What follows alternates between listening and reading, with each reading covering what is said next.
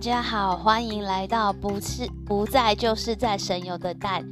我好像已经很久没有更新了，哎，我刚刚录的结果，这个 Anchor 竟然没有上传成功，哎，不知道是不是最近有什么问题。不过因为我这里反正网络很麻烦，我也搞不清楚，就只好再重录一次了。希望这次可以成功。那今天其实现在想要跟大家分享一个，是我最近看了一个泰剧，叫做《王者之谜》，就是死亡的王。他说每一个呃尸体都是会有故事的。那其实故事的主轴就是说，有一个男法医，他好像就回去他小时候的家乡去的医院去当医生这样子，然后的发生一连串的凶杀案的故事。但是我本来以为这种就是泰剧嘛，然后就是这种呃。犯罪嫌疑这种片我最爱看了，结果没想到看看原来他讲的是同性恋的故事，然后我又在上网去查了一下，原来泰国很多这种他们叫做泰国腐剧。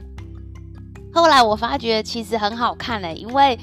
呃故事的情节先不管怎么样，就是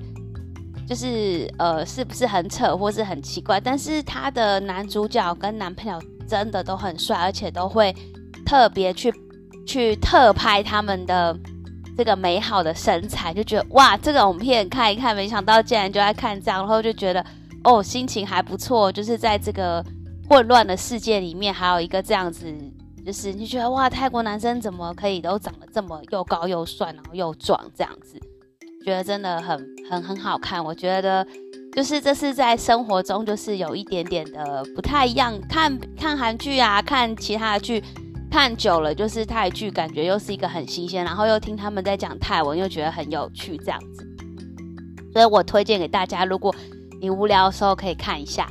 然后另外一出剧就是我这一阵子在看，就是那个大陆剧的《流金岁月》，它好像一开始的时候其实是香港可能有拍过一部，好像很久以前是张曼玉跟钟楚红演的。那其实我没有去看他的小说或什么。但是就是那前一阵子在大陆这边还蛮火红的，因此我就看了一下。那我先讲，因为他的故事其实我是觉得很不合理啦。就是他是刘诗诗跟一个大陆演员叫倪妮的一起演的。那倪妮演的就是朱锁锁，她的故事好像就是说，她从小是被人家领养寄在家里，别人家里，然后所以她很渴望有一个自己的家，然后呃可以给他爱。可是，在这同时，就是所以他的其实是现实生活上对他最好，就是他的不知道是堂哥还表哥还是什么哥之类，就是可能远方亲戚，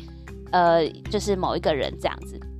那其实我觉得那个人才可以给他最好的，因为就是他给他呵护，给他爱。但是问题出在哪里？他没有钱，他的钱呢不够多，不够像外面这种他在故事里面那些有钱人、富二代这么的多，可以让他。有好的衣服、好的房子、跟好的生活、跟好的车子，所以他就没有跟那个人在一起。那反而他就去跟了别人在一起。那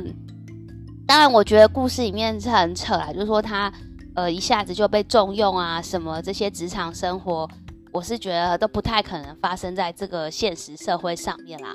呃，他就卖出了三栋房子之后，然后可能就受到人家的关爱，每个人都很喜欢他这样子。那。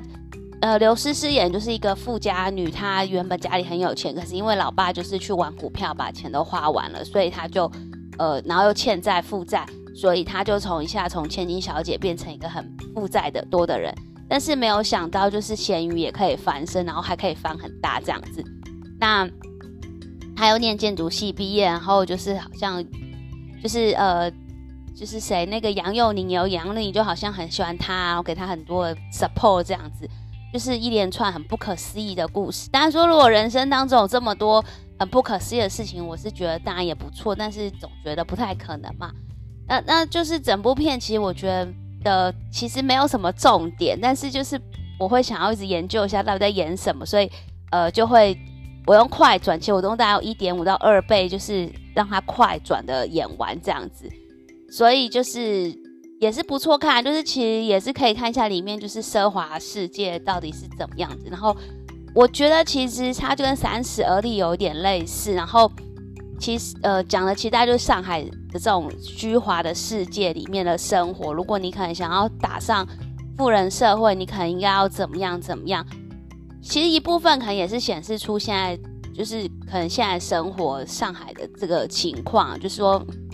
大家还是追求这样很奢华事件、奢华生活，所以呃，我觉得有部分还是有一点价值观在里面，所以可以可以看一下。但是我觉得泰剧泰剧摆第一好吗？因为我觉得那那部片子还是蛮有趣的，就是它很快完结了，可以推荐给大家，就是想要。在生活中添加一点不同不同的东西的时候，可以稍微看一下这样，